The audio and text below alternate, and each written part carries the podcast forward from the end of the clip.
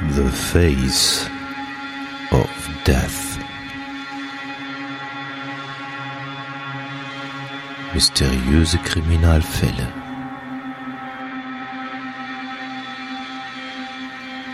Der Podcast. The Face of Death.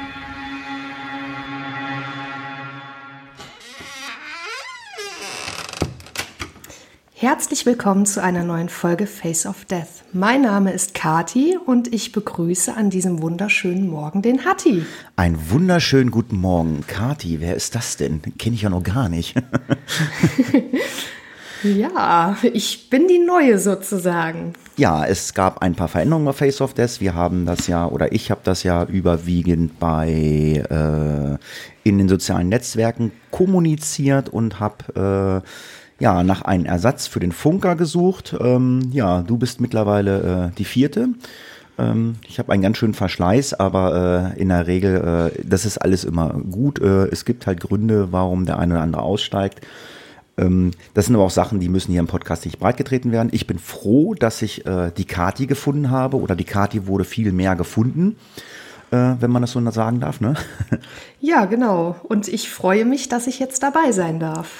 Ja, weil äh, wir hatten ja schon mal äh, diverse ähm, Audiosprachnachrichten über äh, Messenger ausgetauscht und ähm, ja, der Podcast, äh, der Face of Death soll natürlich ganz genauso weiterlaufen, wie es äh, gelaufen ist. Ähm, wenn da die bösen Zungen behaupt, behaupten, äh, ich glaube bei Twitter war es, da hat einer geschrieben, naja, kein Wunder, dass die Leute alle weggehen, die haben ja die ganze Arbeit und müssen die ganzen Skripte schreiben. Äh, ja, äh, macht mal selber einen Podcast äh, zu zweit und äh, der eine schreibt ein Skript und der andere, das bin nämlich ich, äh, der setzt sich nämlich hin und äh, macht die ganze Audio-Nachbearbeitung, schneidet mal was raus, schneidet mal was rein, lässt das Ganze durch den Rechner laufen, hört, hört dann nochmal äh, quer. Also ähm, jeder hat so seine Arbeit und wir haben äh, mit allen Leuten, mit denen ich gepodcastet habe, im Vorfeld immer geklärt, pass mal auf, ich mache den Technikpart und ähm, der andere macht das, den Skriptpart. Und äh, so haben wir auch uns die Arbeit aufgeteilt. Und die Kati ist damit einverstanden. Und ähm, ja, die Kati ist halt ein Workaholic. Äh, Kati ist, äh, die sitzt schon morgens um 5 Uhr am Skript schreiben. Ja, also irgendwie hat mir das gar keine Ruhe gelassen so zwischendurch. Zum einen, weil der Fall einfach mega spannend ist. Und zum anderen habe ich einfach Freude am Schreiben und bin wirklich froh, dass ich mit diesem ganzen Technik drumherum überhaupt gar nichts zu tun habe. Ich bin zwar in der Lage, so ein bisschen Hilfe zur Selbsthilfe zu leisten, was so MacBook-Bedienung und Einstellungen betrifft, aber würde ich irgendwelche Tonspuren schneiden müssen, das würde wirklich in einer Riesenkatastrophe enden. Ja. Äh, ja, schön wäre natürlich auch mal Rückmeldung äh, zu dieser Folge, ähm, weil wir haben, glaube ich, äh, mittlerweile ein sehr gutes Technik-Setup. Ähm, also ich kann nicht sagen, dass äh, es hakelig ist, dass das Internet streikt. Ich höre die Kati sehr gut, die Kati mich. Äh, wäre mal äh, schön von den Hörern zu wissen. Äh, schreibt unter die Kommentare unter dieser Folge oder schreibt uns irgendwo auf den sozialen Netzwerken, wie das angekommen ist. Mm, die Kati würden wir natürlich gerne noch ein bisschen vorstellen, aber das würde dann den Rahmen dieses äh, Podcast der Hausmeisterei sprengen. Es gibt ja einige Hörer, die mögen die Hausmeisterei ja überhaupt nicht. Ähm, aber ich habe das mit dem Funker und auch mit der Bella und mit dem Klaus schon gesagt, das gehört irgendwie dazu. Ähm, wenn ihr ein bisschen was über die Kati erfahren wollt, ähm, sie wird äh, dann ein bisschen aus dem Nähkästchen plaudern. Es gibt natürlich ein paar Sachen, die wird sie äh, für sich behalten. Äh, das äh, weiß dann nur sie und ihr Mann. Ich meine, ich weiß auch einiges. Ich werde aber auch mal meine Schnute halten. Das werden wir äh, in einem Personal-Podcast äh, preisgeben. Das habt ihr vielleicht in den sozialen Netzwerken auch schon gelesen. So wie ich das mit ähm, dem Funker gemacht habe, dem H-Funky-Podcast, mache ich mit der ähm, Kati natürlich auch, ich muss mal aufpassen, dass ich Bella sage. ja, ähm, ich bin halt die zweite Frau jetzt. Ja, ne? genau. Äh, haben wir uns geeinigt, wir machen das auch und wir machen das gleich sofort. Mit dem Funker kam es ein bisschen später, wir haben gesagt, wir machen das gleich. Ähm, zu finden ist dann der Podcast unter sofageflüster.de. Geflüster sogar mit Ü funktioniert. Äh, die Admins äh, von ISN bauen gerade die Seite zusammen. Wir hatten schon mal eine Folge aufgenommen, aber ähm, da waren wir ein bisschen unzufrieden mit. Ähm, die werden wir dann neu aufnehmen, aber ähm, die nächsten Tage ähm, werdet ihr dann zumindest auch von der ähm, äh, oder von dem Podcast dann auch von uns hören. Und dort wird die Kati ganz, ganz viel erzählen, warum sie, warum sie beim Karneval Büttenreden gehalten hat. Und ähm, ja, ähm, aber ähm, das äh, soll jetzt nicht Thema dieses Podcasts sein, weil wir sind hier True Crime. Wir haben einen Fall vorbereitet. Ihr habt es in der Überschrift gelesen. Es geht äh, um den Mord an Abigail Williams und Liberty German.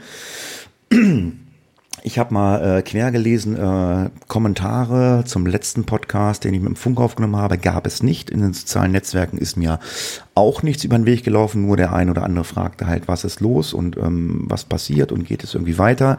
Wie ihr hört, es geht weiter. Ich hoffe, die Kati äh, ist startklar und äh, ich würde einfach mal sagen, wir hören in den Fall erst einmal hinein. Abigail Williams und Liberty German waren seit der sechsten Klasse miteinander befreundet. Sie lernten sich bei einer Bandprobe kennen, in dieser saßen sie nebeneinander und spielten beide Saxophon. Schnell begannen sie ihre Interessen auszuloten und stellten, wie das bei den meisten Teenagern der Fall ist, viele Gemeinsamkeiten fest. Ihre Eltern sagten später, dass die beiden Mädchen etwas Besonderes verband.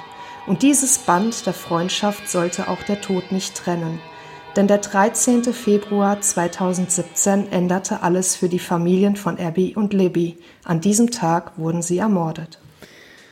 Ja, und jetzt gucken wir uns das Ganze mal so ein bisschen an, äh, was passiert ist. Äh, Abigail ist 13 und ja, wie das so bei Freunden ist, äh, hat Abigail äh, sich mal entschieden, ich schlafe mal bei meiner Freundin äh, Liberty, äh, die war zu dem Zeitpunkt 14.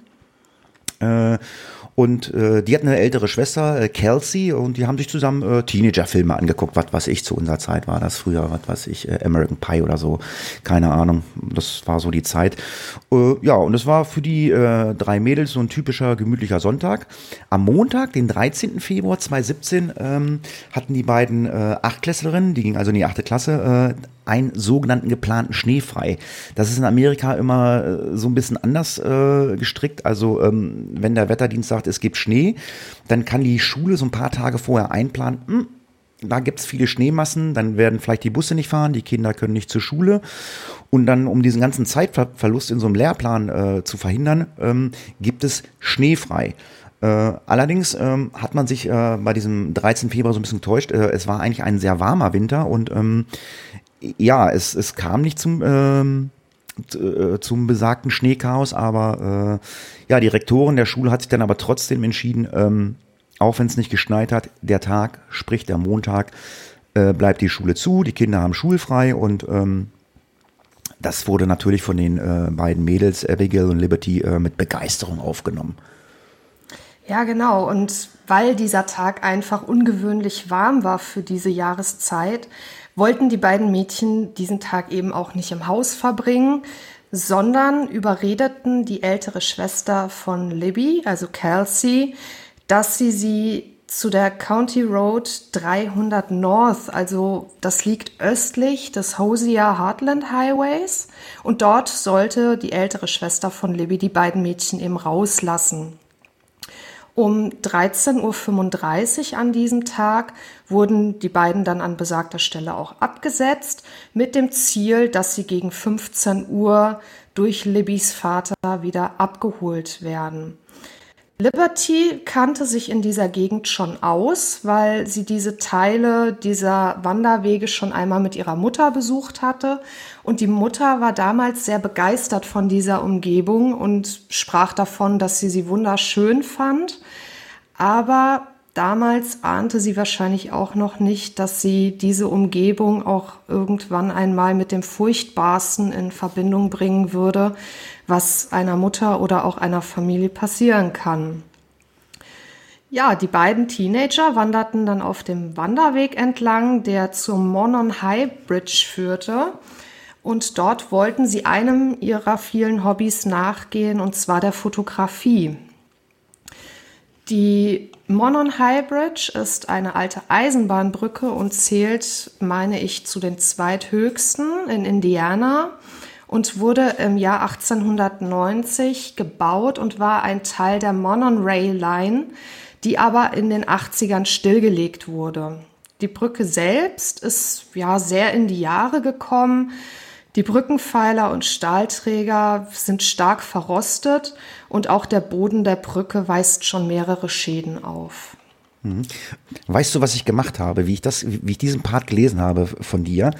Ich habe nach dieser Ja, Brücke nee, gegoogelt. weiß ich nicht. Ich habe nach dieser Brücke gegoogelt und ich habe sie mir angeguckt. Hast du dir die Brücke angeguckt? Hast du die Bilder angeguckt? Ja, habe ich, habe ich. Die sieht schon, äh, die sieht schon aus wie aus einem schlechten Gruselfilm, ne?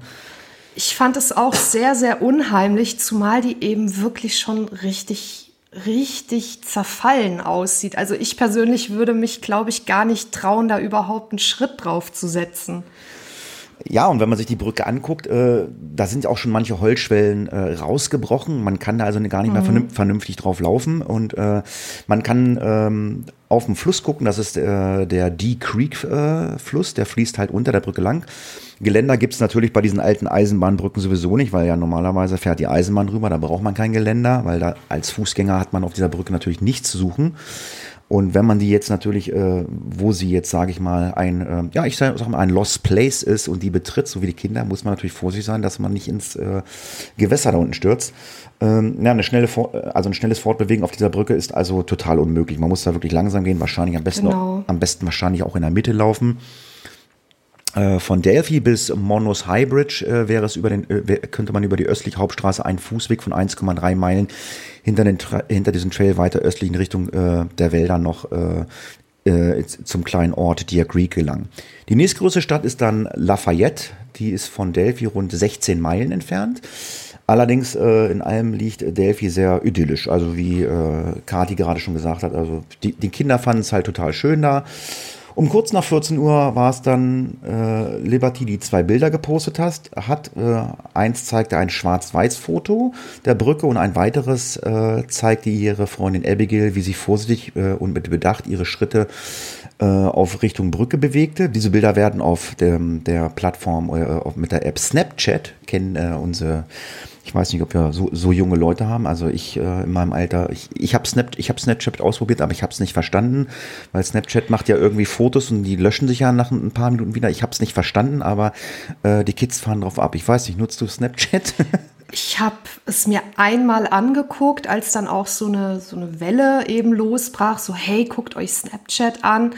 Aber so wirklich aktiv habe ich es gar nicht benutzt. Also ich habe mal reingeschaut, aber es war einfach nicht meins. Ja. Ja, gut, dann kam natürlich der Vater von Liberty, wie abgesprochen, um 15 Uhr zu dem vereinbarten Treffpunkt. Aber äh, die beiden Mädels waren auch um 15.15 Uhr noch nicht an dem Treffpunkt angelangt. Und dann machte sich der Vater äh, auf die Suche und äh, ja, auf dem Wanderweg begegnete er dann einem Mann mit kariertem Flanellhemd und fragte, ob er die beiden Teenager gesehen habe. Doch dieser hat das dann verneint. Genau, und Derek, so heißt Libertys Vater ja, der versucht seine Tochter immer wieder auf dem Handy zu erreichen, weil er eben noch die Hoffnung hat, dass die Mädchen einfach nur die Uhr aus den Augen verloren haben, wie das bei den Teenagern ja meistens der Fall ist. Ne? Die hängen dann ihren Gedanken nach und erkunden die Gegend, finden irgendwas Spannendes und ja, verspäten sich dann einfach. Er sucht sie erstmal weiterhin, aber auch weiterhin bleiben seine Anrufe unbeantwortet. Jedes Mal geht dann auch nur die Mailbox seiner Tochter dran und das ließ nach und nach auch Libertys Vater nervös werden. Schließlich rief er dann auch bei Becky Pratt an, das war Libertys Großmutter, und orderte dann weitere Familienmitgliedern eben zu diesem Wanderweg, damit sie bei der erstmals selbst organisierten Suche eben halfen. Ja, und noch vor Einbruch der Dunkelheit brachen die Familien dann erst einmal die Suche ab und suchten dann das örtliche Sheriff Department auf. Ja, und das war so gegen 17.30 Uhr und da hat man dann äh, die Töchter als äh, vermisst gemeldet und dann hat der Sheriff der Stadt dann umgehend reagiert, hat einen Suchdruck zusammengestellt und hat sich auf den Weg äh, zu diesem besagten Wanderweg in der Nähe der Brücke gemacht, um äh, die Mädchen äh, ja zu suchen. Äh, Snapchat hatte ja äh, irgendwie äh, verzeichnet, wo sie ungefähr waren. Man hat dann scheinbar irgendwelche Snapchat-Bilder, ich weiß ja nicht, an wen sie die geleitet haben, ähm, wahrscheinlich äh, versucht äh, zu analysieren, wo war denn das? Die Suche ähm, oder an der Suche haben sich natürlich auch noch mehrere Helfer beteiligt, unter anderem die Feuerwehr, die Parkaufsicht. Das Ganze lief dann bis kurz nach Mitternacht, dann war es aber zu kalt, weil es war fast 0 Grad. Wir haben ja gesagt, es war Winter. Und es war natürlich auch dunkel und ja, das Gelände war natürlich unwegsam, also schwer zugänglich. Und dann, ja, um äh, zum eigenen Schutz äh, der suchenden Leute hat man dann das Ganze erstmal abgebrochen.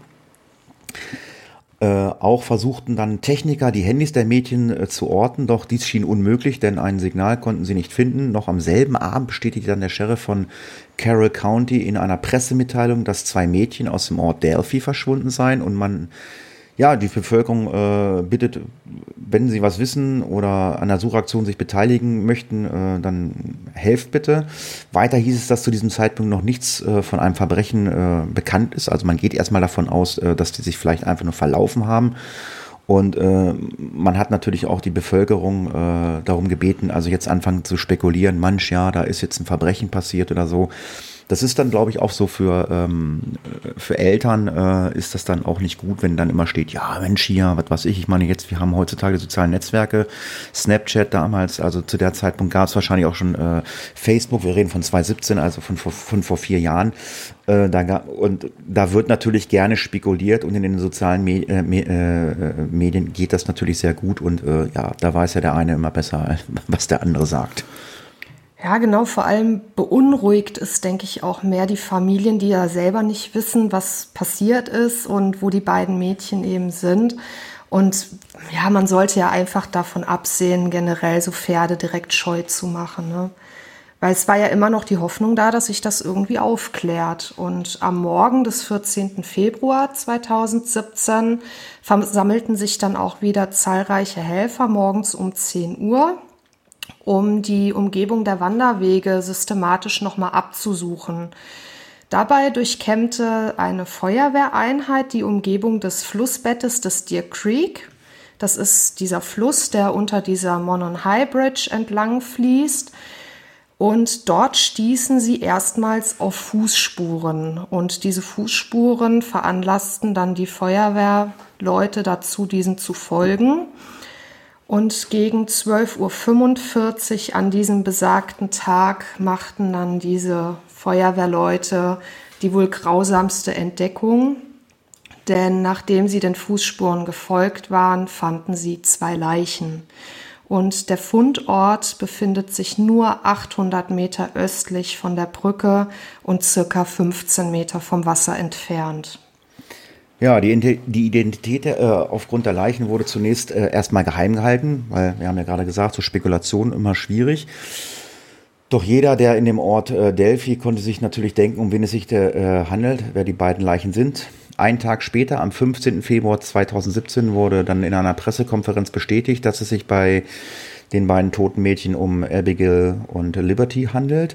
Die, Obduk die Obduktion sollte dann noch am selben Nachmittag stattfinden, um schnell dann auch Hinweise wie DNA-Spuren sicherzustellen, also auch auf fremde DNA-Spuren logischerweise. Am Abend desselben äh, Tages kam ein weiteres Update zu dem Fall und besagte, dass beide Mädchen einem Tötungsdelikt zum Opfer gefallen war. Also es bestätigte sich dann halt, dass sie ermordet worden sind. Durch die Umstände, wie die Mädchen aufgefunden wurden und auch die Todesursache behielt die Polizei natürlich unter Verschluss. Ähm, muss man auch dazu sagen, ich habe im Vorfeld mit Kati gesprochen, äh, wie sie das Skript geschrieben hat und Kati hat sich erstmal total darauf versteift, alles das, was äh, auf ganz offiziellen Seiten ist, ähm, das nehme ich und alles andere, was so nebenher spekuliert wird, äh, nee, nehme ich nicht. Ich nehme nur das, was äh, äh, das, was wirklich auf offiziellen Seiten ist. Und habe ich gesagt, hm, das wird schwierig, weil, äh, wie ich es gerade gesagt habe, ähm, es wird natürlich auch viel unter Verschluss gehalten und nicht erzählt und auch ähm, mit dem Funker, mit der Bella und dem Klaus habe ich natürlich in Vergangenheit natürlich, äh, oder die, die Leute, die das Skript geschrieben haben, auch mal links und rechts geguckt. Natürlich werden dann auch mal Spekulationen gesagt oder so, oder, ne, also, ähm, so haben wir uns dann besprochen, äh, trau dich ruhig, äh, nimm auch mal ruhig äh, andere Seiten ähm, zur Hilfe. Das haben wir immer so gemacht. Ähm, ob das alles immer der Wahrheit so entspricht, das wissen wir natürlich auch nicht. Ne? Ja, es war halt generell schwierig, auch äh, was zu diesen ganzen ja, Polizeiarbeiten zu finden, ne? weil es wurde eben wirklich alles komplett unter Verschluss gehalten, weil es oftmals innerhalb von irgendwelchen Ermittlungen dazu kommt, je mehr eben in die Öffentlichkeit preis oder hineingebracht wird, dass sich auch Menschen melden, die sich mit solchen Taten eben schmücken wollen und sagen, hey, ich bin der Täter, ich bin der, den ihr sucht. Aber solche falschen Geständnisse erschweren dann natürlich die Arbeit und es verzögert sich dann eben auch, weil die Ermittler ja auch jedem Hinweis irgendwo nachgehen müssen. Und trotzdem wurde ja weiterhin die Bevölkerung um Mithilfe gebeten und sie versuchten eben irgendwo an Informationen zu kommen, die den Fall voranbringen konnten. Die Ermittlungen starteten auch umgehend in mehrere Richtungen und auch die Indiana State Police beteiligte sich an diesen. Nicht nur die Handydaten wurden dann ausgewertet, sondern auch diverse Social-Media-Accounts, auf denen sich die beiden Teenager bewegten. Aber ich habe auch leider dazu nie irgendwas gefunden, ob tatsächlich die Handys der beiden gefunden wurden oder ob es sich eben nur um äh, Daten handelten, die sich in irgendwelchen Clouds befanden oder eben auf diesen Social-Media-Accounts. Noch am selben Tag fanden dann die Ermittler in diesen Handydaten vielleicht die wohl zielführendste Entdeckung, weil sie fanden ein Bild, das auf der Monon High Bridge entstanden sein musste. Ja, und dieses Bild ähm, ja, äh, bringt jetzt gleich ganz, ganz äh, im, im, Laufe des Podcasts ganz viel Verdächtige äh, äh, auf sich. Ähm, und zwar hat man auf dem Handy ähm, auf der anderen Seite der Brücke eine Person, äh, kann man erkennen, äh, die hat natürlich dann äh, Aufmerksamkeit erregt. Also die Mädchen haben auf der anderen Seite der Brücke ein, eine Person ähm, fotografiert und es ist wohl ein Mann zu sehen und der hat wohl versucht, in Richtung äh, der beiden Mädchen die Brücke zu überqueren. Der Kopf äh, ist gesenkt, also er ist geneigt und guckt zum Fußboden. Die Hände hat er in der Tasche und äh, man kann auf dem Foto erkennen, dass er eine blaue Winterjacke anhat. Äh, und man konnte sehen, dass unter dieser blauen Jacke noch ein braunes Hemd äh, oder ein Pullover herausguckte. Durch die Vergrößerung ist aber das Gesicht kaum zu erkennen. Ich meine, gut, die Brücke ist ziemlich lang, also wird dann auch mit dem Handy schwierig sein. Äh, man konnte lediglich äh, sagen, dass der Mann kräftig gebaut ist. Äh, dann hat er noch eine Schiebermütze getragen, die dann natürlich äh, das Gesicht verdeckt hatte. Ähm, und deswegen wird dann auch dieser Mann ähm, in diesen ganzen äh, Medien und Presserummel, das was ich gerade sagte, halt auch mal links und rechts gucken, äh, wo äh, Kati dann auch mal guckt hat, äh, der wird dann nur noch The Bridge Guy genannt. Und zunächst bat die Polizei die Person auf dem Foto, die, äh, wenn die sich erkennt, dass sie sich melden soll. Man ging erstmal davon aus, dass es eventuell ein Zeuge sein könnte.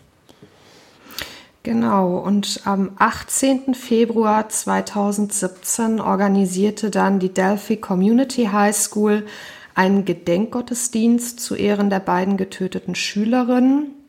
Und ja, zahlreiche Menschen aus Delphi und auch aus der Umgebung nahm eben an diesem Gottesdienst teil, um ihrer Trauer Ausdruck zu verleihen, aber auch ihrer Solidarität. Und vor allem die Mitschülerinnen und Mitschüler von Abigail und Liberty wurden sehr hart von dem Verlust der beiden getroffen. Sie galten in der Klassengemeinschaft als sehr fröhlich, sehr loyal und auch sehr hilfsbereit.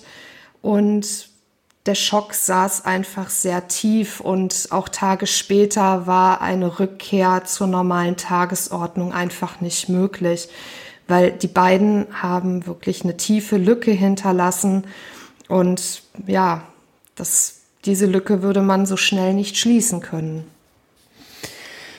Am 22. Februar wurden dann äh, bei einer Pressekonferenz Sprachaufnahmen veröffentlicht, die man ebenfalls in den Handydaten gefunden hatte. Ist das die Sprachaufnahme, die du mir geschickt hast?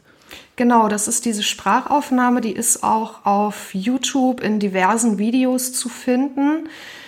Und ja, also ich, ich tue mich schwer damit. Ja, ich kann auch nicht genau verstehen, äh, was er sagt. Ähm, es, es geht, was, überquere die Brücke? Nee, was hat er gesagt? Ähm, was mehr? Nee, auf dieser, dieser Sprachnachricht ist nur Down the Hill zu hören. So wurde es von den Ermittlern eben in die Öffentlichkeit getragen. Aber ich zum Beispiel verstehe nur Downhill. Downhill. ja, ich also, auch. Es ist ganz schwierig. Ja, und wie lange die Aufnahme tatsächlich ist, äh, wurde der Öffentlichkeit nie preisgegeben. Doch ein kleiner Ausschnitt wurde, wie gesagt, äh, veröffentlicht. Man vermutete, dass die Stimme zu dem Mann auf dem Foto gehören könnte.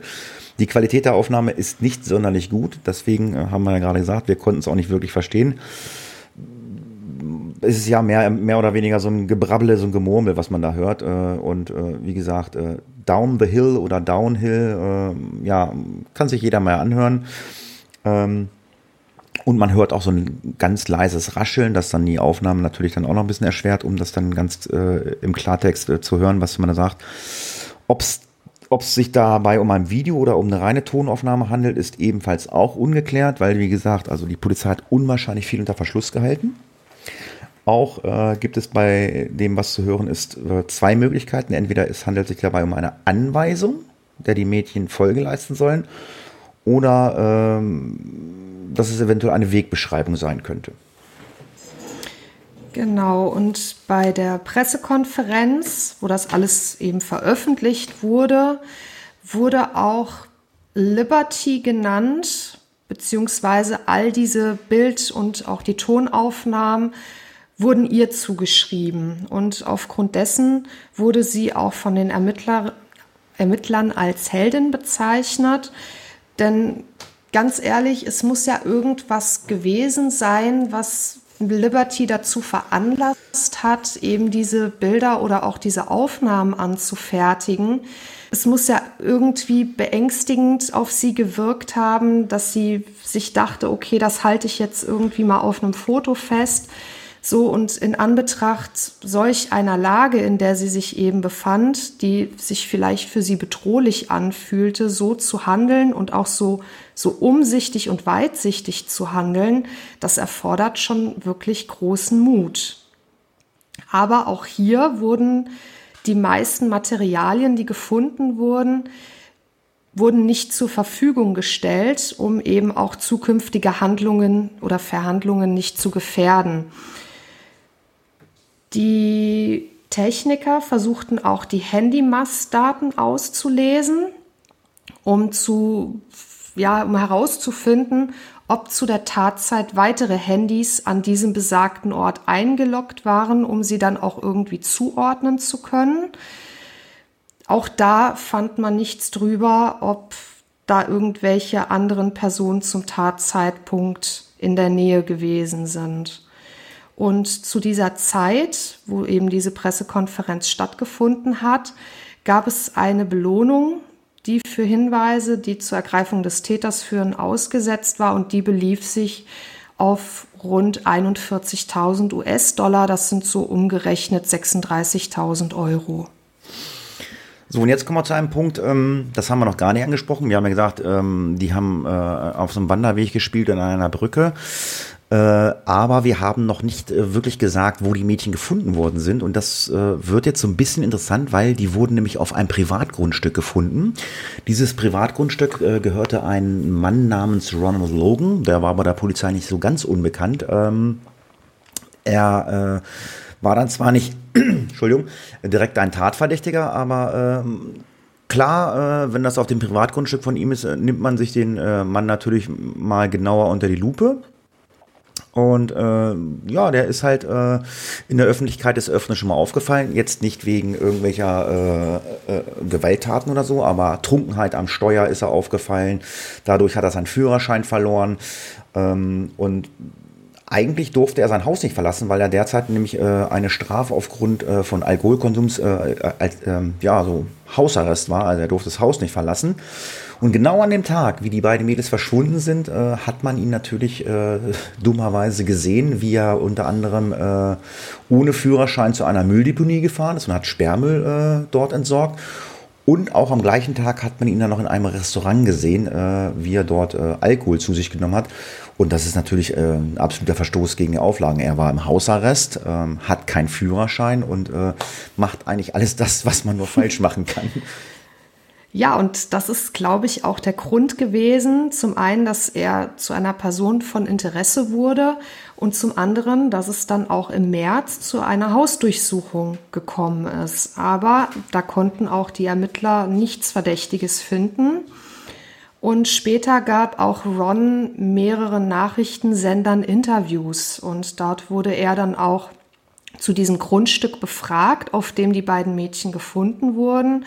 Und er selbst beschrieb es als eher dicht bewachsenes Waldgebiet. Also das war jetzt kein, kein Grundstück, auf dem irgendwie ein Haus stand oder so, sondern das war, wie man das auch hier in Deutschland von Jägern kennt, dass denen dann immer so ein gewisses Gebiet gehört, in dem auch gejagt wird. Sowas war das eher. Und er sagte auch, dass oftmals Angler oder Jäger dieses Gebiet nutzen, um zu diesem eben nahegelegenen Deer Creek zu gelangen. Auch war er der Ansicht, dass die Mädchen bis zu ihrem Fundort selbst gelaufen sein mussten, weil auch hier beschrieb er das Gelände als sehr unwegsam. Und ich habe mir da auch im Internet ein paar Bilder zu angeguckt. Also ich finde es auch eher unwahrscheinlich, dass der Täter die beiden Mädchen den ganzen Weg getragen hat oder auch nacheinander getragen hat, weil es würde einfach ein enormer Kraftakt und auch Balanceakt bedeuten, die Mädchen an diesen Ort zu legen. Ja, und 2018 wurde Ron Logan dann aus seinem Hausarrest entlassen. Und ja, ja, dann geht's natürlich auch immer weiter, äh, das Interesse äh, an dem Tod der Mädchen zu verfolgen. Und äh, es gab halt großes mediales Interesse. Die Zeitungen haben darüber berichtet, äh, im ganzen Land, äh, also über das Schicksal der beiden Mädchen aus Indiana. Und ähm, dann wurde irgendwann mal richtig breites Publikum angesprochen. Da sind nämlich dann die Eltern von, äh, also von der, also die Familie German äh, in eine Talkshow gegangen, die Dr. Phil Show. Äh, die Ausstrahlung erfolgte dann circa ein halbes Jahr nach dem Tod der beiden Mädchen. Ja, und dann gingen natürlich logischerweise zahlreiche gut gemeinte Hinweise ein, doch keiner war so richtungsweisend. Also das kennen wir ja bei uns hier, gibt's ja äh, jetzt nicht als Talkshow, bei uns gibt's ja Aktenzeichen XY, da kommen dann ja auch mal Hinweise, aber ob die dann immer zielführend sind, mit Sicherheit gibt's dann oder die ein oder andere ähm, ähm, ähm Aufklärungs, äh, den einen oder anderen Aufklärungserfolg, aber das war halt eine Talkshow. Mittlerweile war also nicht nur das FBI an dem Fall dran, sondern auch Homeland Security, um die Flut an Hinweisen abzuarbeiten. Also die haben wirklich viele Hinweise bekommen. Und äh, man versucht natürlich äh, allen Hinweisen nachzugehen. Dann braucht man natürlich Personal. Und äh, schon vor dem TV-Auftritt kam der Ort Delphi nicht zur Ruhe. Im Allgemeinen herrschte ein großes Misstrauen unter den Bürgern, weil du warst es, du warst es, du warst es wahrscheinlich. So das Gerede, wie das so im Ort ist. Der Gedanke, dass mitten unter ihnen ein Mörder leben könnte, war halt beängstigend. Denn, wie heißt es so schön, man kann den Menschen nur vor den Kopf schauen und wer weiß schon, welche dunklen Abgründe vielleicht äh, in seinem Nachbarn lauern, von dem man nichts ahnt. Der Täter konnte mitten unter ihnen leben, wie ich gerade sagte, und so begann man sich gegenseitig zu verdächtigen und Anschuldigungen auszusprechen. Ja, das ist natürlich in so einem Ort echt schwer. Ja, das ist wahrscheinlich auch so diesem üblichen Kleinstadtgerede geschuldet, ne? wie man das auch hier irgendwo vom Dorf kennt. Da weiß der eine mehr über den anderen als die betroffene Person dann selbst. Dorfgespräch halt. genau. Und ja, mehrere Hinweise gingen dann auch wieder bei der Polizei ein, die aber alle ja recht haltlos zu sein schienen. Und diese Unruhen innerhalb der Stadt, dass man sich eben auch gegenseitig verdächtigte und beschuldigte, die veranlassten dann schließlich den Staatsanwalt von Carroll County, das ist Robert T. Ives gewesen zu diesem Zeitpunkt, sein Wort an die Bürger zu richten. Also er warnte in seinen Worten die Bürger, jemanden, also davor jemanden zu belästigen oder zu beschuldigen. Das ist auch überhaupt nicht zielführend und auch nicht im Sinne der Ermittlungen. Und diese würden auch einfach durch die ganzen Falschaussagen und durch die Anschuldigungen verzögert. Ja, und da die Polizei aber viele Informationen der Öffentlichkeit vorenthielt, ließen sich die Bürger eben nur schwer zufriedenstellen und heizten eben das Gerede und auch die Gerüchte weiter an. Und eines der Gerüchte war, dass Libbys Vater in den Mord an seiner Tochter und deren beste Freundin verwickelt wäre, da er sich so gut wie nie in der Öffentlichkeit äußerte und auch sehr zurückzog. Aber es konnte trotzdem nie irgendetwas in dieser Richtung nachgewiesen werden.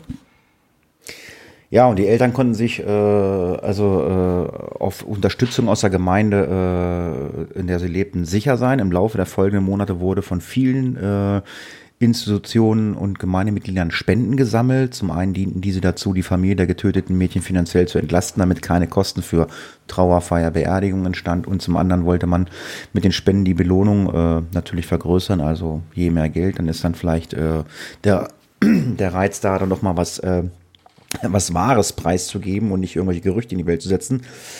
Letztendlich kam man bei einer Belohnung auf insgesamt ca. 200.000 Dollar, das sind so ungefähr so 176.000 Euro. Äh, unter den Spenden fand, äh, unter, oder unter den Spendern fand sich auch Pat McAfee und Jim Irsay, die allein schon 97.000 US-Dollar äh, dazu beigetragen haben. Pat McAfee äh, ist ein ehemaliger Spieler des American Football Teams Indianapolis Colts, während Jim Irsay der Besitzer des Teams war. Also die hatten halt durch ähm, das Sportteam, die hatten halt ein bisschen mehr Geld. Genau, und außerdem gab es auch noch die Aktion Light Up Delphi. Dabei wurden circa 1000 orangene Glühbirnen gespendet und auch an die Bürger der Stadt verteilt und die sollten in die Verandaleuchten geschraubt werden und vor den Häusern dann erstrahlen. Das sollte ein Zeichen der Solidarität und auch Gerechtigkeit sein und außerdem war Orange die Lieblingsfarbe von Liberty German.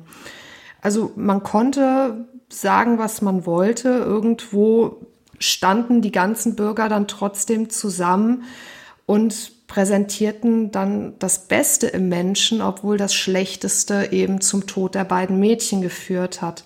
Und vor allem signalisierte es eben den Familien, dass sie in der Zeit des Schmerzes und der Trauer nicht alleine waren.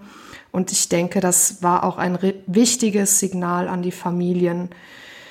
Am 17. Juli 2017, also relativ spät, wurde dann durch die Ermittler ein Phantombild veröffentlicht, welches durch dieses entstandene Foto von dem Mann auf der Brücke gemacht wurde.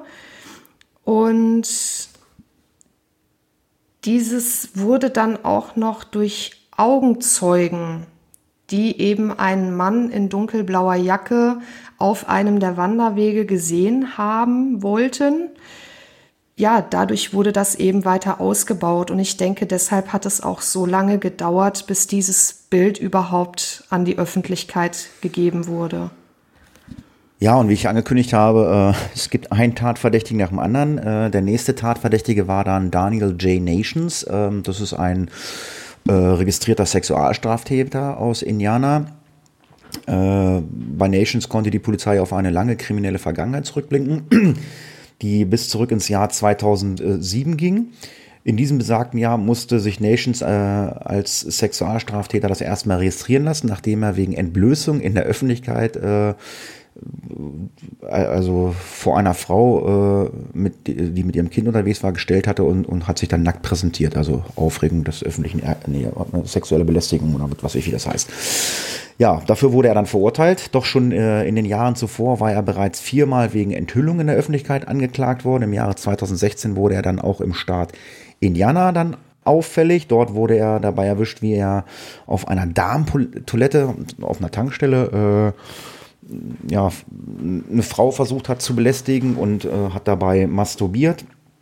Äh, dann gab es äh, Gerede äh, über häusliche Gewalt. Und äh, im April 2017 reichte die Ehefrau Kathleen äh, Nations dann die Scheidung ein. Ja, und seitdem war er obdachlos. Ja, und am 27. September 2017 wurde Nations dann in Colorado festgenommen.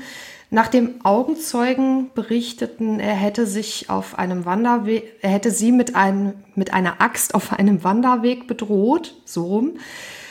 Und auf diesem Wanderweg wurde auch wenige Tage zuvor ein Radfahrer erschossen. Und irgendwie vermutete man, dass Nations auch mit dieser Tat in Verbindung stehen könnte.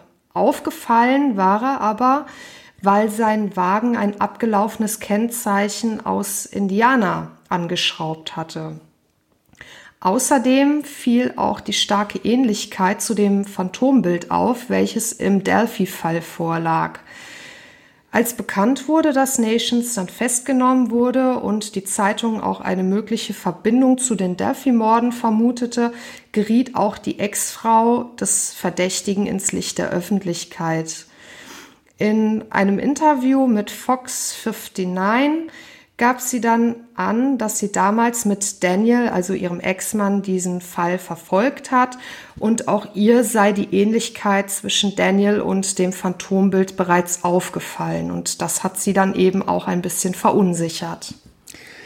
Ja, wenn man sich das jetzt anguckt, äh, stellt man fest, dass er zum Zeitpunkt der Morde gar nicht in Delphi äh, gelebt hat und besaß auch kein Auto äh, um das Ganze zu bewältigen äh, oder das äh, hätte machen, durchzuführen können. Auch war äh, Kerstin sicher, dass die Kleidung auf der Fotografie nicht zu ihrem Ex-Mann passen würde, denn weder äh, äh denn er besaß äh, weder so eine Mütze noch so eine blaue Jacke. Und ähm, sie hat gesagt, er ist halt auch nicht dieser Basecap-Typ, also er trägt gar keine Basecap. Ähm, am 5. Januar 2018 wurde Nations zu drei Jahren auf Bewährung verurteilt, weil er Wanderer in Colorado bedroht haben soll. Eine Freilassung war aber unmöglich, da in Indiana ein aktiver Haftbefehl gegen ihn vorlag, der aber nicht in Zusammenhang mit dem Delphi-Morden stand. Am 24. Januar wurde er dann in die Obhut der Beamten von Indiana übergeben. Anfang Februar teilten dann die Behörden mit, äh, dass Nations halt kein Verdächtiger ähm, bei den Morden der beiden Mädels sei. Dann gab es einen weiteren Verdächtigen namens Thomas Bruce. Dieser war ein Veteran der Marine und auch ein ehemaliger Pastor. Und der wurde wiederum angeklagt, weil er eine Frau durch einen Schuss tödlich verletzt hatte. Und zwei weitere Frauen soll er in einem Kirchenwarenladen sexuell missbraucht haben, indem er sie mit einer Waffe bedrohte und in ja, so ein Hinterzimmer brachte. Diese Taten, die soll er am 19. November 2018 begangen haben und die weckten auch wiederum das Medieninteresse, denn auch hier stellte man wieder eine verblüffende Ähnlichkeit zu dem Gesuchten im Fall der Delphi-Morde fest. Außerdem trug er während des Angriffes auf die Frauen eine braune Schiebermütze und eine blaue Jacke, also wie dieser Mann auf dem Bild, welches die Liberty geschossen hat. Noch im selben Monat wurde durch die Beamten in Indiana eine mögliche Verbindung zu dem Fall in Delphi untersucht. Ihm konnten dann 17 weitere Verbrechen nachgewiesen werden, aber für den Fall der Delphi-Morde kam er leider nicht in Frage. Ja, für die vorausgegangenen Verbrechen, einschließlich des Mordes und der Vergewaltigung der Frauen in St. Louis, dort hat das alles stattgefunden, könnte ihm jetzt bei einer Verurteilung sogar die Todesstrafe drohen. Ja, wir sind aber noch nicht am Ende mit unseren Verdächtigen. Also nach Thomas Bruce äh, Misserfolg als äh, oder bei den Ermittlungen äh, rückte dann äh, der nächste Verdächtige äh, ins Rampenlicht und zwar Charles Eldridge. Ähm, der wurde äh, auch festgenommen. Er wurde am 8. Januar 2019 in Union City, Indiana, wegen Kindermissbrauchs festgenommen. Und als äh, er das erste Mal sein Bild, äh, oder das, als das Bild das erste Mal durch die Presse ging, im direkten Vergleich zu dem Phantom mit, welches bei den Delphi-Morden erstellt worden war, waren sich die Leser und Bürger äh, ganz sicher, das ist er. Wir haben, wir haben ihn jetzt. Die Ähnlichkeit war verblüffend und erschreckend zugleich, äh, war es halt auch für alle. Ähm, er war der Polizei ins Netz gegangen, als er sich mit einem 13-jährigen Mädchen in besagter Stadt äh, ja, zum Sex verabredet hat. Unglaublich. Doch bei seiner Verabredung äh, handelt es sich um eine verdeckte Ermittlerin, die äh, Eldridge auf der Spur war. Während des Verhörs kam schließlich raus, dass Eldridge sich öfter über das Internet mit Minderjährigen verabredet hat. Doch nicht immer kam es zu sexuellen Handlungen. Zunächst wurde Eldridge nur im Auge der Öffentlichkeit zu einer Person von Interesse im Delphi-Fall äh, ja, behandelt. Also er war jetzt nicht der Hauptverdächtige, also wie alle irgendwie. Äh, jeder so ein bisschen verdächtig, der sieht so ähnlich, oder aber so richtig nachweisen konnte man keinem was. Genau, und du hast es ja schon gesagt, dass auch hier wieder den Bürgern die Ähnlichkeit zu dem Phantombild aufgefallen sind und auch da gingen wieder mehrere Anrufe von vor allem Privatpersonen bei, der, bei den örtlichen Behörden ein, die forderten wiederum, dass dieser Mann überprüft wird, weil eben diese Ähnlichkeit nicht von der Hand zu weisen war. Und auch die Ermittler konnten sich diesen Forderungen nicht mehr entziehen. Und so wurde dann eben in die Richtung von Eldridge ermittelt. Bei den Nachbarn selbst hatte er schon vorab den Ruf, ja, ein Perverser zu sein. Und das, was dann auch die Ermittler auf seiner Facebook-Seite fanden, das trug eben dazu bei, dass diese Aussage der Nachbarn untermauert wurde. Laut den Großeltern seiner Ex-Frau war Eldridge auch von Waffen besessen. Und auch dort wurde man auf seiner Facebook-Seite wiederum fündig, denn dort teilte er regelmäßig Artikel über ja, vermisste Kinder, Sexualverbrechen, auch Artikel über Morde oder gesuchte Mörder waren darauf zu sehen. Was aber die Ermittler stutzig machte, das war, dass Eldridge einige Tage nach dem Leichenfund in Delphi auch Artikel über Abby und Libby teilte. Genau, und ähm, aufgrund der Facebook-Seite begannen dann die Ermittler, sich intensiver mit äh, Eldridge zu beschäftigen und ja, als Verdächtiger auseinanderzusetzen. Doch Ende Januar waren sie sich sicher, auch hier gibt es keine eindeutigen Beweise, dass er der Täter ist. Man konnte lediglich äh, in zwei Fällen von Kindermissbrauch und äh, einem Fall von versuchten Kindermissbrauch äh, ihn festnageln. Er wurde angeklagt am 27. April 21, also dieses Jahr, gab die Polizei in Indiana bekannt, dass es einen neuen Verdächtigen namens James Brian Chadwell gibt. Der 42-jährige Chadwell ist 42 Jahre alt und lebt in Lafayette, der nächstgrößeren Stadt, wie vorhin schon angesprochen, von Delphi. Er wird des versuchten Mordes beschuldigt, nachdem nachdem ein neunjähriges vermisstes Mädchen im Keller seines Hauses gefunden wurde.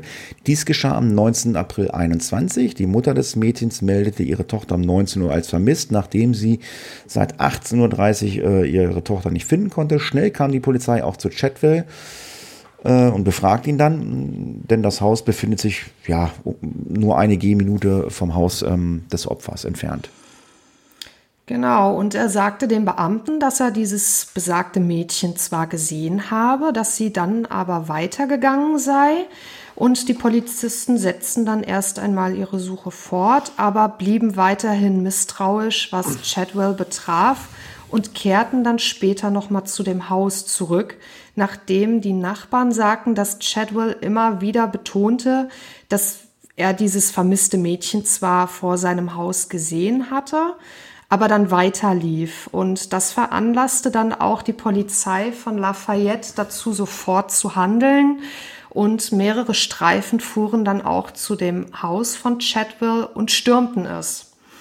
Nachdem man aber das Mädchen nicht im Erdgeschoss und auch nicht im oberen Stockwerk finden konnte, arbeiteten sich die Beamten in den Keller vor und dort fanden sie dieses Mädchen weinend auf der Treppe sitzen. Ja, und wie grauenvoll dieses Kind da wohl misshandelt worden sei, äh, wurde, konnte man daran erkennen, dass es übersät war mit blauen Flecken und äh, Würgemalen. Am Hals waren auch sicher sich, äh, sichtbar. Chatwell besaß einen Hund, ähm, der hatte wohl äh, ebenfalls ähm, das Mädchen gebissen. Man konnte ganz deutliche Bissspuren am Kind erkennen. Die Beamten waren sich sicher, sie konnten nur durch ein schnelles Handeln Schlimmeres verhindern. Also das Kind hätte wahrscheinlich tot sein können, wenn die Beamten das Kind nicht gefunden und das Mädchen nicht gefunden hätten. Das Mädchen sagte später aus, dass Chatwell sie ins Haus gelockt habe, weil sie den Hund streicheln wollte. Dabei habe äh, der Hund sie dann angegriffen und äh, oder dabei hat er sie dann angegriffen und sie in den Keller gesperrt. Nachdem Bild von Chatwell in Verbindung mit dem vermissten Mädchen in den Medien auftauchte, stellte man auch hier wieder fest, Chatwell äh, sieht dem Phantombild im Delphi-Mord äh, sehr ähnlich. Auch die Statur stimmte mit dem veröffentlichten Bild überein, das man auf den Handys äh, von Liberty gefunden hatte. Und nun oder auch in einer Cloud gefunden hatte. Nun zieht man Chatwell in Betracht, dass dieser etwa mit dem Tod von Abigail und Liberty zu tun haben könnte. Und die Ermittlungen dauerten dann auch wieder an. Ja, und auch es, es hat sich auch einfach nichts geändert, was die Hinweise betrifft. Die bleiben auch immer noch unter Verschluss. Und es sorgt nach wie vor für wilde Spekulationen und auch für offene Fragen. Und ich bin auf meiner Recherche auch auf ganz viele Foren-Threads gefunden, die sich mit diesem Fall in Delphi befassen. Und auch die Presse greift immer wieder diesen Fall auf. Aber jetzt wird es wirklich ein bisschen unheimlich, denn die Presse stieß auf einen Fall, der Ähnlichkeiten zu den Delphi-Morden aufweist. Der ereignete sich aber hunderte von Kilometer weit weg von Delphi. Und die Rede ist hier von den Cousinen Elizabeth Collins und Lyric Cook. Die beiden lebten mit ihren Familien in Evansdale, das liegt in Iowa, ist eine Stadt im Blackhawk County und hat circa 4700 Einwohnern. Die Stadt selbst liegt am linken Ufer des Cedar River, der durch den Iowa River zum Stromgebiet des Mississippi gehört. Und die beiden Mädchen waren mit ihren Fahrrädern unterwegs und wurden gegen 12.23 Uhr am Freitag, den 13. Juli 2012, auf dem Broven Boulevard in Evansdale gesehen. Ja, und zwischen 12.30 Uhr und 13 Uhr fanden sich äh, laut Augenzeugen äh, die Mädels auf den Gilbert Drive in Richtung Myers Lake. Dieser See ist ein Gewässer, an dem sich oft Angler äh, niederlassen, äh, niedergelassen haben. Doch das Gelände dient auch äh, als Erholungsgebiet. Äh, ja, und von dort an verliert sich die Spur der beiden Mädchen. Die Großmutter der beiden sagte der Presse, sie habe die Mädchen zuletzt auf ihren Fahrrädern gesehen, wie sie in Richtung Stadtzentrum gefahren sind.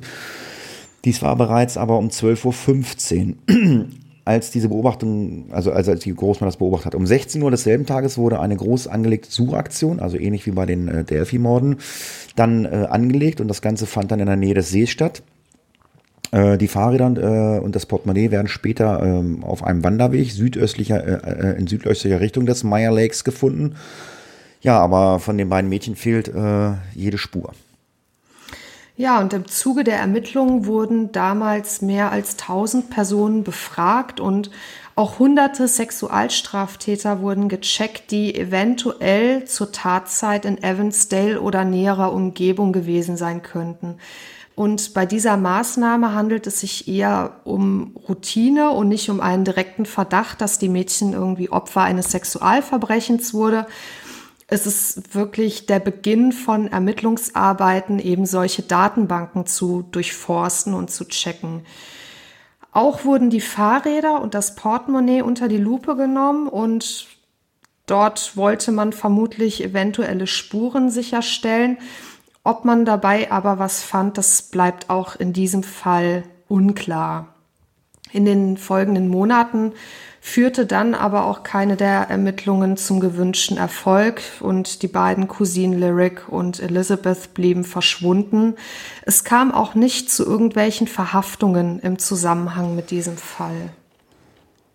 Tja, am 5. Dezember 2012 machte dann ein Jäger im Seven Bridge Wildlife Park in der Nähe von äh, Ritlin in Bremer County ein, ja, eine grausame Entdeckung. Äh, er entdeckte zwei stark verweste Leichen und alarmierte umgehend die Polizei. Der Fundort der Leichen befand sich 25 Meilen von Myers Lake entfernt. Das war ja der Ort, an dem die beiden Mädchen das letzte Mal gesehen wurden. Und ähm, das Ganze war am Rande eines Naturlehrpfades. Am Donnerstag, den 6. Dezember 2012, teilte der Chief Deputy von Black Hawk County, Rick Aben, mit, dass es, äh, die, es sich um Ähnlichkeit zu Lyric und Elizabeth äh, geben könnte. Äh, und es könnten die beiden, äh, also die beiden Leichen könnten die beiden Mädels sein. Außerdem untermauerte eben seine Aussage damit, dass in der Umgebung keine weiteren vermissten Fälle seit der Zeit gab. Im State Medical Examiner Office in Ankeny wurde bestätigt, dass es sich dann äh, um diese äh, beiden Leichen, Elizabeth Collins und Lyric Cook, handelt. Die Beerdigung von Cook äh, fand am 29. Dezember 2012 statt und von Collins ähm, bereits einige Tage zuvor am 13. Dezember. Bis heute bleibt dieser Fall ein Cold Case von Iowa, also auch ein ungeklärter Fall. Ja, und als dann der Fall von Abigail und Liberty veröffentlicht wurde, da war es Elizabeths Vater, Drew Collins, der hellhörig geworden war. Denn dieser Fall, ja, also ich finde schon, dass es sich für ihn wie ein Déjà-vu anfühlen musste, mit dem Unterschied, dass die Mädchen in Delphi bereits am nächsten Tag gefunden wurden, während die beiden Cousinen ja doch zu einem späteren Zeitpunkt erst aufgefunden wurden. Und die beiden Fälle wiesen auch Parallelen auf. Und so war es dann Drew, der die örtlichen Behörden ja informierte, dass sie noch einmal in, auch in die Richtung der getöteten Cousinen ermittelt werden sollte, ob es da irgendwelche Zusammenhänge gibt.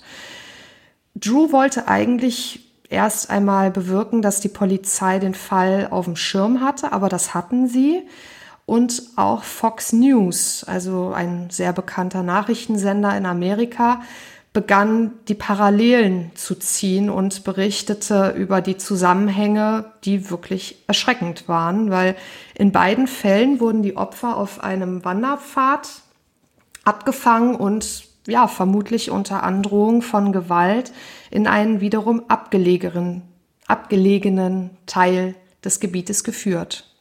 Ja, und wenn man sich das anguckt, äh, was noch die Überschneidung oder, oder die Gleichheit der Fälle ist, ist äh, sind halt zwei Opfer. Äh, es sind zwei minderjährige Opfer. Die äh, Fund- und Tatorte ähneln sich auch. Es ist im Wald, Wanderwege oder ein Park.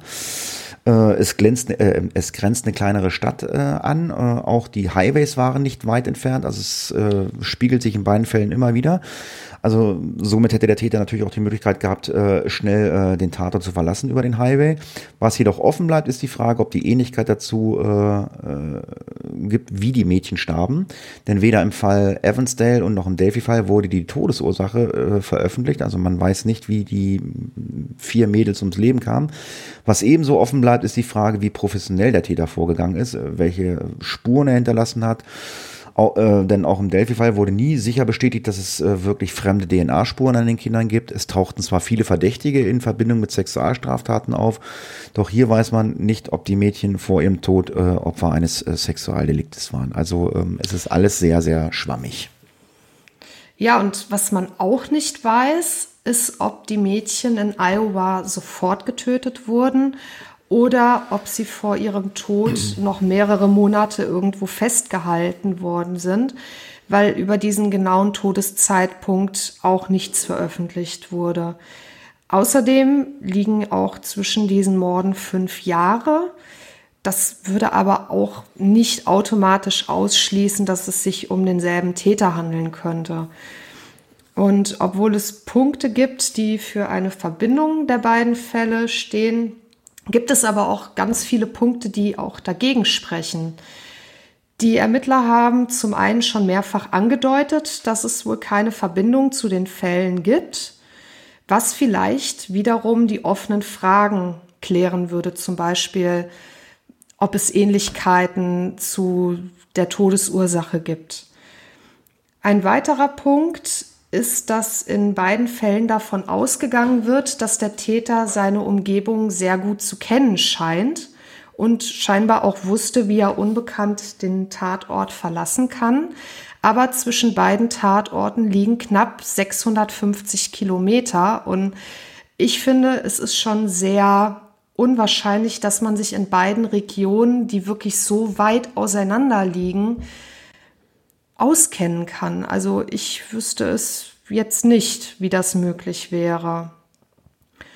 Und ja, im Fall der beiden Cousinen aus Evansdale lag der Fundort auch wesentlich weiter weg als der Ort, an dem sie zuletzt gesehen wurden. Ja, dies wiederum würde natürlich darauf schließen lassen, dass der Täter zum Transport der beiden äh, Leichen ein Auto verwendet hat. Auch waren äh, die Opfer in Iowa wesentlich jünger als die beiden Mädchen aus Delphi. Das würde wohl auch eher weniger in das Profil des Täters passen, dass sich äh, bei Abby und Liberties bereits das Mädchen in der Pubertät, oder die waren ja beide in der Pubertät. Es bleibt nur zu hoffen, dass die beiden Fälle irgendwann aufgeklärt werden, damit die Hinterbliebenen endlich Antworten erhalten, die sie verdienen, um all diese furchtbaren Ereignisse verarbeiten zu können.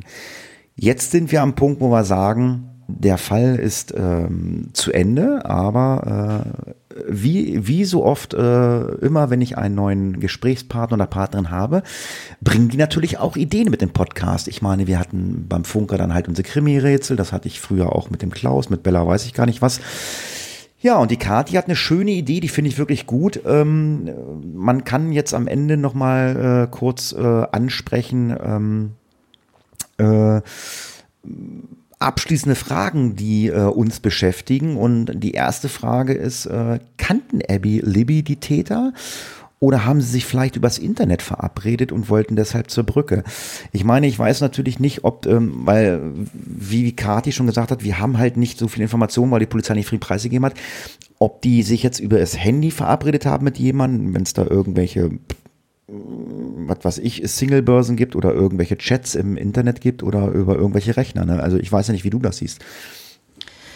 Ja, also ich würde die beiden ja eher beschreiben wie typische Teenager und die beiden sind ja jetzt auch in einem Alter, wo sich viel auf diesen Social-Media-Plattformen abspielt. Und ich denke, dass die beiden auch so in dem Alter sind, wo man auch das Interesse am anderen Geschlecht, also am männlichen Geschlecht, äh, ja, so langsam entdeckt. Und ja, das, das ist auch eine Frage gewesen, die oft in diesen Foren aufgetaucht ist, ob die beiden vielleicht tatsächlich mit ihrem Täter verabredet waren, ohne zu wissen, dass er ihnen irgendwas tun würde. Und ich finde, diese Frage ist noch nicht mal so ganz abwegig, weil sie eben, ja, sie steckten mitten in der Pubertät und wollten wahrscheinlich auch Neues entdecken und ja, also ich finde es gar nicht mal so abwegig, dass sie sich mit dem irgendwie verabredet haben können. Ja, das weiß aber auch nur die Polizei oder die Staatsanwaltschaft. Ja.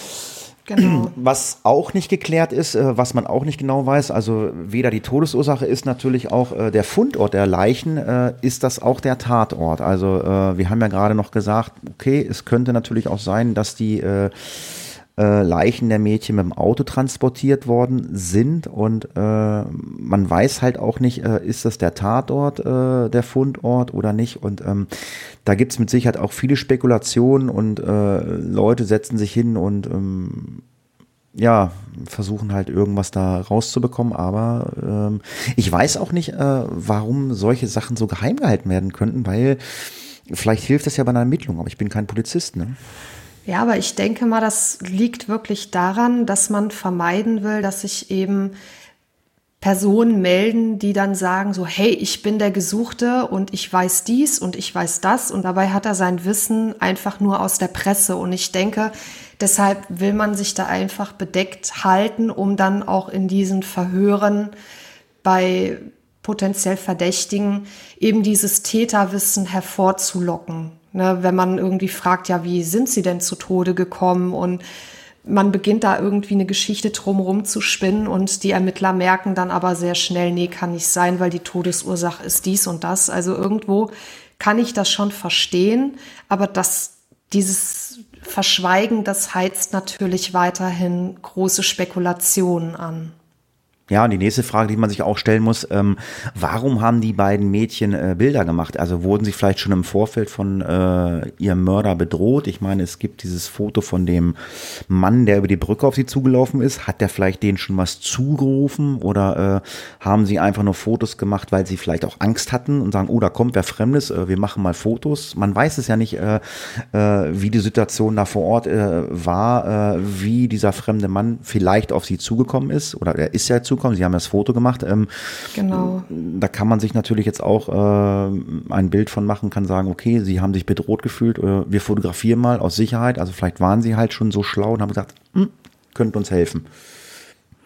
Ja, also ich denke auch, also entweder ist irgendwas schon vorgefallen oder dieser Mann hat einfach wirklich bedrohlich auf die beiden gewirkt, so dass die beiden dachten, so irgendwas stimmt da nicht. Und man muss sich das ja auch mal vorstellen. Ne? Da sind zwei Mädchen auf so einer verlassenen Brücke mitten im Wald. Da ist keine Menschenseele drumherum. Und ja, irgendwas muss ja vorgefallen sein, was diese Ängste oder Bedenken auch irgendwo geweckt hat bei den beiden. Es ist ja. auf jeden Fall sehr, sehr unheimlich, finde ich. Weil wie oft geht man auch selber irgendwo durch den Wald spazieren und da kommen einem Leute entgegen und man denkt da eigentlich gar nicht groß drüber nach, ne, dass vielleicht irgendwas Schlimmes passieren könnte oder sonst was. Ja, und äh, äh, zum Schluss äh, dieser Podcast-Folge, ähm, also ist für mich äh, wahrscheinlich einer der größten Fragen, äh, die ungeklärt ist. Ähm, die beiden Mädels waren zu zweit. Ähm, wieso konnten sie nicht entkommen oder ich sag mal zumindest einer entkommen oder haben sich gewehrt oder wie auch immer. Aber da weiß man natürlich auch nicht, gibt es Abwehrspuren, dass sie sich gewehrt haben in irgendeiner Art und Weise. Ja. Aber sie waren halt zu zweit, ne? Und die Frage äh, steht natürlich auch im Raum, warum haben sie das nicht geschafft zu zweit? Ja, man, man sollte meinen, ne, zu zweit ist man stärker, aber trotzdem haben die beiden es nicht geschafft. Das ist auch so eine Frage, die hat sich bei mir immer wieder gestellt, weil es ist einfach so, ja, es erklärt sich einem nicht. Ne? So, während der Täter zum Beispiel mit dem einen Mädel beschäftigt war, warum kam es nicht dazu, dass sie den überwältigen konnten oder dass sie in irgendeiner Art und Weise fliehen konnten. Aber vielleicht konnten sie auch fliehen und wurden wieder eingeholt. Man weiß ja auch nicht, wie gut der Täter auch diese Umgebung kannte. Aber ich finde es einfach, ja, traurig, dass die beiden keine Chance hatten. Ja, somit sind wir am Ende der Podcast-Folge. Äh, ich hoffe, wir haben mit Kati einen sehr guten Ersatz gefunden. Ähm, ich fühle mich gut dabei. Mir hat es unwahrscheinlich viel Spaß gemacht, mit Kati meine erste Face of Death-Folge äh, aufzunehmen. Ähm, äh, Kati hat mir das Gefühl vermittelt, ähm, als wenn wir das schon ewig machen. Äh, liegt aber auch daran, wahrscheinlich, was Kati alles noch so privat äh, macht. Aber wie gesagt, ähm, das soll Thema zumindest in der ersten Folge vom Sofa-Geflüster werden. Wenn ihr das hören wollt, dann solltet ihr da reinhören. Ich sage an dieser Stelle vielen Dank fürs Zuhören, freue mich auf eine nächste Folge mit Kati. Tschüss, bis zum nächsten Mal. Erst einmal vielen, vielen Dank. Es hat mir auch wirklich Spaß gemacht, auch diesen Fall auszuarbeiten und diesen dann auch mit dir gemeinsam zu präsentieren. Und ich hoffe, dass unsere Hörer genauso viel Spaß hatten. Case closed.